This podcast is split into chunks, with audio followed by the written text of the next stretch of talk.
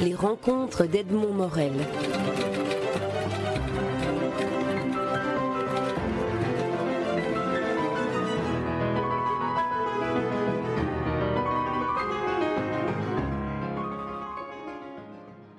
Sophie Fontanelle, vous publiez aux éditions Robert Laffont un livre dont le titre est Grandir et qui est qualifié de, roman. Alors, je ne vais pas vous poser tout de suite la question du romanesque ou pas et de, ce qu'est la définition du roman maintenant, mais simplement vous dire que c'est un livre qui est tellement empreint d'émotion, tellement empreint de tendresse, qui est une sorte de, lettre d'amour à une vieille dame euh, sur la fin de sa vie et sur une sorte de reconnaissance de ce qu'est euh, le grand âge. Est-ce que c'est ainsi qu'on pourrait déjà commencer à le qualifier? Oui, c'est ça. L'éditeur a marqué euh, la longue histoire d'amour d'une fille pour sa mère au dos du livre, qui est donc une phrase qui n'est pas de moi et qui d'ailleurs est la phrase préférée de ma mère dans le livre. Euh, et, c'est exactement ça. Sauf que moi, j'aurais pas jamais réussi. Je me serais, j'aurais été alambiquée, j'aurais jamais réussi à le définir comme ça. Oui, c'est c'est l'anoblissement de, quelque chose que, qui n'est pas si évident, c'est pas si évident de le voir comme noble aujourd'hui, euh, le grand âge. Et donc, c'est, on n'est plus habitué à considérer les personnes âgées comme absolument extraordinaires. Donc voilà, c'est, c'est, une tentative de, montrer à quel point c'est, sublime, en fait, une personne âgée. Le livre est dédié à deux personnes. Ce sont vos petits, vos enfants? Non, ce sont mes neveux. Moi, je n'ai pas d'enfants. Ce sont mes neveux. Et mes neveux, euh, quand ils vont voir leur grand-mère, qui est l'héroïne de ce livre, euh, ils sont, euh, ils sont, je dis, ils sont comme deux petits lamas, je dis, qui sont, vous savez, les lamas qui sont sur le flanc de la montagne, rendus un peu querelleurs euh, sur le flanc abrupt de la montagne. Parce qu'en fait, ils lisent des, tas de choses où les gens meurent et ressuscitent, où tout est indestructible. Et là, ils voient que tout n'est pas indestructible. Et je dis, ils voient que même le Seigneur des Anneaux euh, s'arrête aux portes de ce palais. Et, et, et, ils voient de leurs yeux comment le temps nous trafique. Et, le, je trouve ça beau. Et, comme euh, leur grand-mère, elle va disparaître, je voulais leur dédier pour que pour qu'ils s'oublient pas, quoi. Mais ils oublieront pas. Oui, parce que dans, le roman, dans le livre, euh, les, deux jeunes gens ou les deux enfants qui viennent rendre visite à leur grand-mère, vous dites à un moment donné que c'est une, leçon qui leur est donnée aussi, que dans cette famille-là, on n'abandonne pas les personnes âgées. Oui, parce que, bon, moi, dans ma famille, on a, toujours euh, s'occupé des personnes âgées. Ma grand-mère, elle a vécu chez moi à un moment donné, enfin dans ma chambre, je veux dire. Euh, C'était pas du tout drôle, mais ça s'est passé comme ça.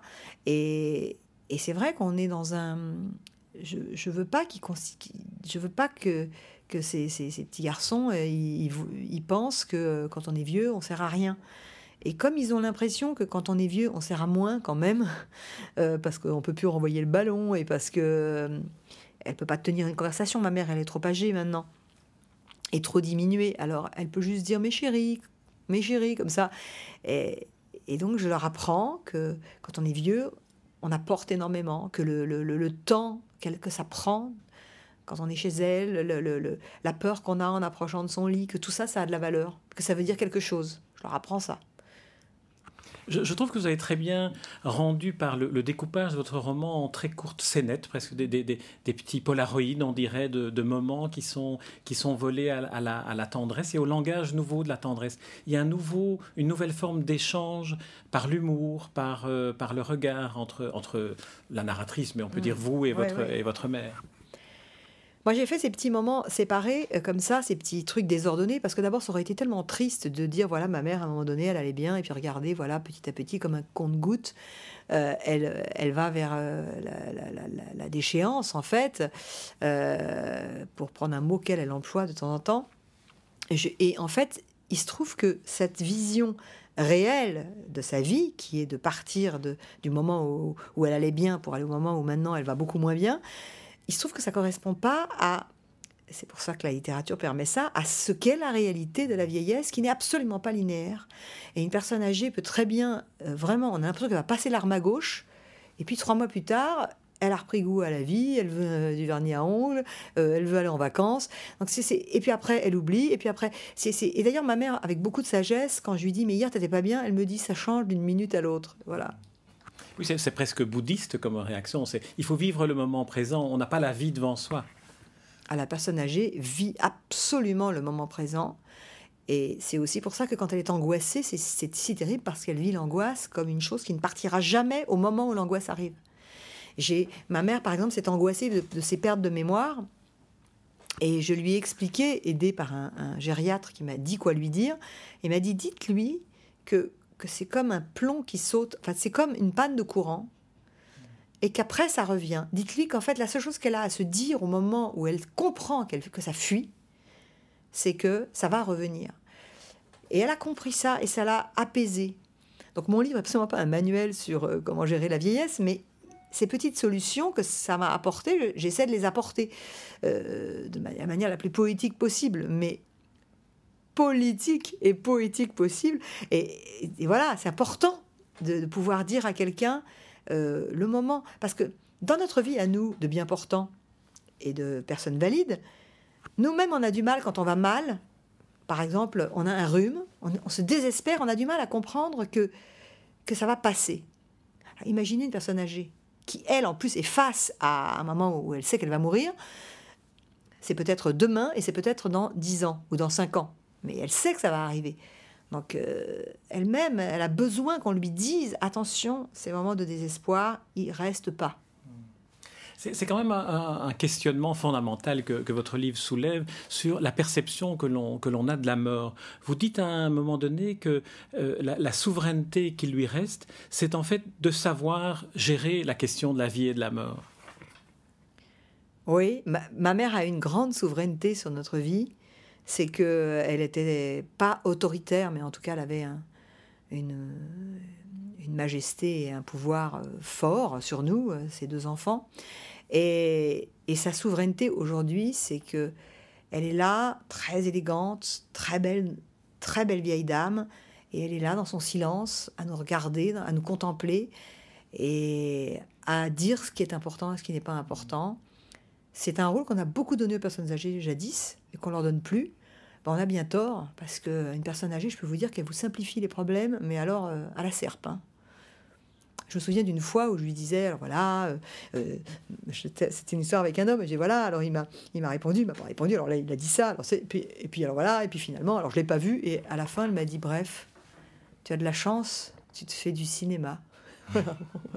voilà, c'est, c'est que tout est, c'est, c'est, tout est limpide, quoi. C'est vraiment oui, puis alors il y a aussi, il y a aussi des, séquences où, là, parfois, vous êtes tellement pris au dépourvu que vous éprouvez des difficultés à trouver la répartie. Quand elle vous dit, en vous voyant, vous affairez autour d'elle, tu ferais tout pour moi, même te jeter par la fenêtre. Et là, vous devez lui répondre une formule qui est, magique.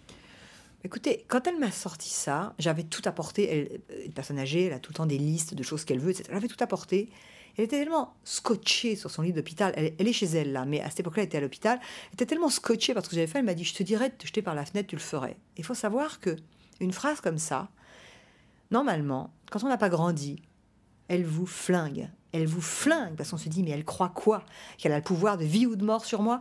Et là, parce que j'avais grandi, d'ailleurs, je dis C'était la première main chaude de mon existence. J'ai senti une paix qui tombait sur moi.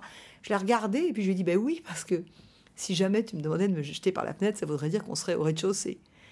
Et je dis dans le livre, je reçus son sourire céleste en hommage à ma maturité. C'est-à-dire que tout d'un coup, elle était tellement contente de voir qu'elle pouvait me dire une chose comme ça, qui en fait est une déclaration d'amour. Ce qu'elle voulait me dire, c'est qu'elle, c'est qu'elle voit tout ce que je fais pour elle.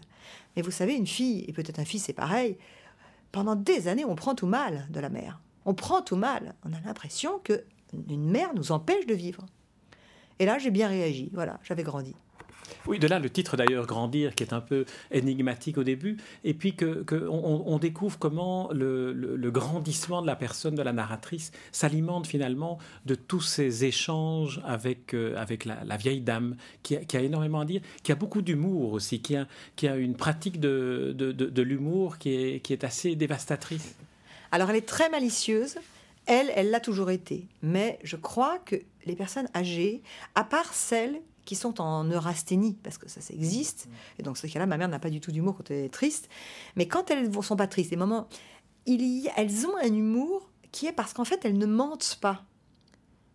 C'est pas dissimulateur, une personne âgée. Ça peut dissimuler ses pertes de mémoire. Ça, oui. Mmh.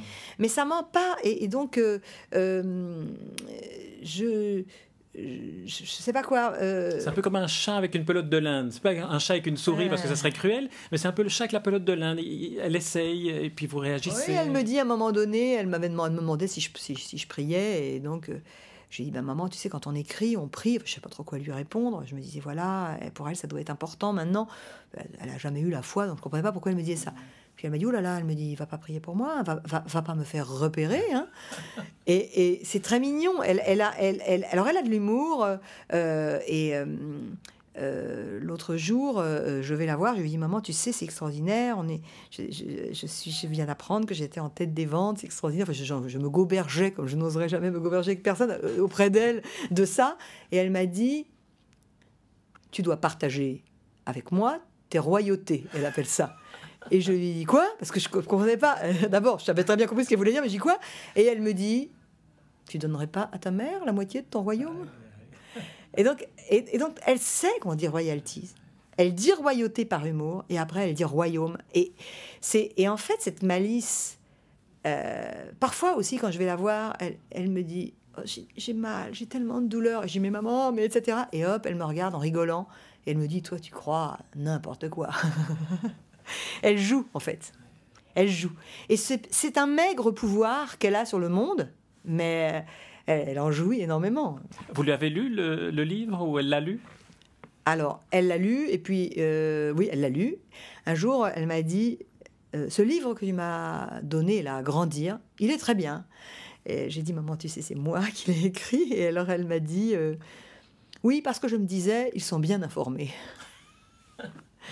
Mais en réalité, c'est de l'humour. En réalité, elle l'a lu, alors ce qu'il y a, c'est qu'elle oublie qu'elle l'a lu. L'autre jour, elle m'a dit, il faudrait que tu me le redonnes. Et en fait, euh, les gens qui s'occupent d'elle, parce que moi j'y vais tous les jours presque, mais les gens qui s'occupent d'elle m'ont dit, elle vit, maintenant elle est dans le livre. Et j'ai fait un truc pour vous montrer comme on a du monde dans la famille. J'étais à la FNAC à Paris euh, il y a trois jours, et il y avait un énorme poster, mais vraiment de 3 mètres de haut, euh, de moi, avec ma tête, avec écrit Venez découvrir Sophie Fontanet, enfin vraiment le truc. Et à la fin, ils me l'ont donné, qu'est-ce que vous voulez qu'ils en fassent? C'est plastifié, ils m'ont dit Écoutez, nous on va le jeter. Bon, alors je l'ai pris. Et je l'ai mis chez ma mère, sur sa porte, de- dans- dans son appartement, il y a des portes-fenêtres. Et, et- et on a décidé qu'on allait faire une blague à mon frère et que quand il allait venir, il allait voir que, que sa sœur était en géant. voilà. Et ça, ça l'a ça l'a réjoui, quoi. À quel moment est-ce que vous avez décidé que, cette aventure avec votre, euh, votre maman allait devenir un livre et en plus ce livre-là, ce type de livre-là? Je l'ai décidé euh, parce que euh, le 31, là, le, dernier jour de l'an, sa sœur, qui est plus âgée qu'elle, est tombée. Et donc, je me suis trouvée à l'hôpital. Et je me souviens que pendant que j'attendais aux urgences, que j'avais plus de batterie pour appeler ma mère, alors que c'était le premier de l'an, enfin que c'était un peu compliqué, j'ai réalisé qu'en fait, ça n'arrivait pas que à ma mère et à moi, c'est qu'en fait, ça m'a sorti de moi-même. J'ai dit, mais c'est, c'est, il y a, ça c'est pour tout le monde. Et tout d'un coup, le fait de penser à l'universalité de ça, je me suis dit, peut-être que si je racontais mon expérience, ça donnerait de la force aux gens.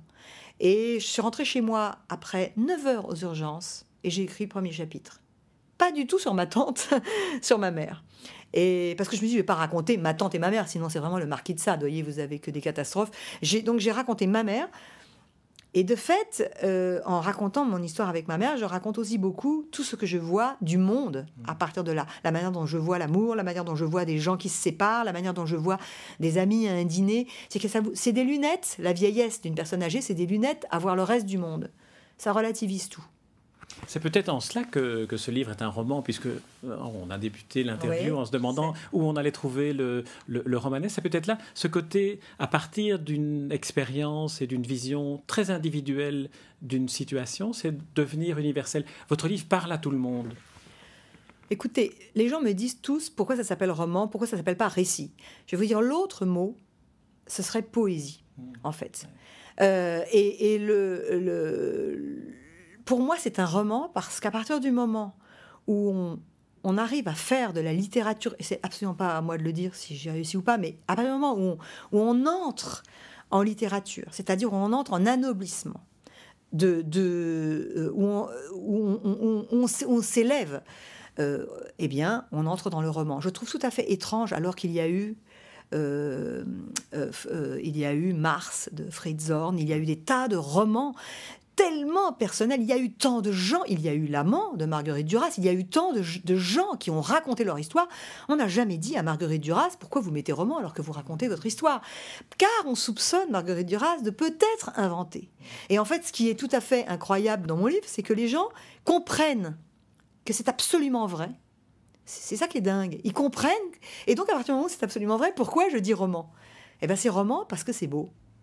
C'est juste ça la réponse que je peux faire. C'est vrai qu'en vous écoutant, j'aurais peut-être préféré qu'il soit écrit poème au lieu de roman, parce qu'il y, a, cette dimension-là, il y a cette scansion-là. Ce sont, ce sont des phrases courtes, ce sont des petits, des petits polaroïdes, comme je disais, ou des, ou des petites. Euh, ce, sont des tableaux impressionnistes chaque fois d'une situation donnée, avec des personnages. Alors, il y a un personnage que j'aimerais bien qu'on évoque, c'est le personnage de, Mohamed, qui est un, un aide-soignant. Et là, vous avez en, en trois pages vous avez décrit l'humanité totale, l'humanité absolue de, la compassion et de, et de l'attention à l'autre. Euh, Mohamed, je c'est un aide-soignant que j'ai rencontré dans un centre euh, où on rafistole les gens qui sont cassés par, des fractures. Et Mohamed, on voyait son nom était écrit en très très gros sur sa blouse parce que les personnes âgées voient mal et donc on mettait le nom en très gros. C'est comme ça que j'ai vu de loin qu'il s'appelait Mohamed. Mohamed, il était, il m'a raconté son histoire là en deux secondes. Il était euh, vendeur dans une grande surface et il avait pitié, il a eu pitié d'une femme un jour qui n'avait pas, il lui manquait 25 centimes et il lui a dit c'est pas grave.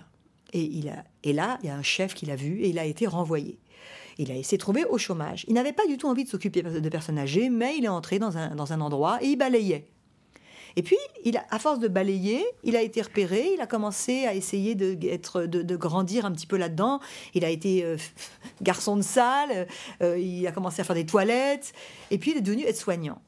Et un jour, avant qu'il devienne aide-soignant, il a été convoqué par la direction et on lui a dit quand tu rentres dans une pièce, il faut que tu regardes la personne qui est dans le lit et que tu lui parles. C'est une personne. Et il, dit, il ne faut pas que tu sois timide. Et cet homme m'a dit qu'on m'ait dit timide au lieu de incompétent. Euh, euh, que, parce que euh, je ne veux pas dire le nom de la grande surface, mais dans la grande surface, on lui avait dit, on lui avait dit, tu, as fait une faute professionnelle, alors qu'il avait fait grâce de 25 centimes à quelqu'un, et il a été viré. Et là, le fait qu'on on valorise, qu'on dise, tu ne dois pas être timide, il m'a dit, je me suis dit, il y a une beauté à faire ce métier. Et, voilà, il est devenu aide-soignant, comme beaucoup, beaucoup d'autres gens. Dieu merci qui deviennent être soignants. Sophie Fontanelle, je dirais en conclusion qu'il y a une beauté à lire votre roman, à lire votre roman qui est, un, qui est, un, qui est plutôt un poème effectivement qu'un, roman. C'est un livre qui s'appelle Grandir et je pense que chaque lecteur grandit de sa lecture et, et, la perception que l'on a de non seulement de la personne âgée mais de l'autre est modifiée chez celui qui lit votre livre. je ne peux pas le dire moi. Moi, ce que je peux dire, c'est que ça m'a modifié moi parce que je, me suis rendu compte qu'on avait besoin des autres. Voilà. Merci Sophie Fontanelle. Je rappelle le titre du roman, Grandir, aux éditions Robert Laffont. Merci Sophie Fontanelle. Les rencontres d'Edmond Morel.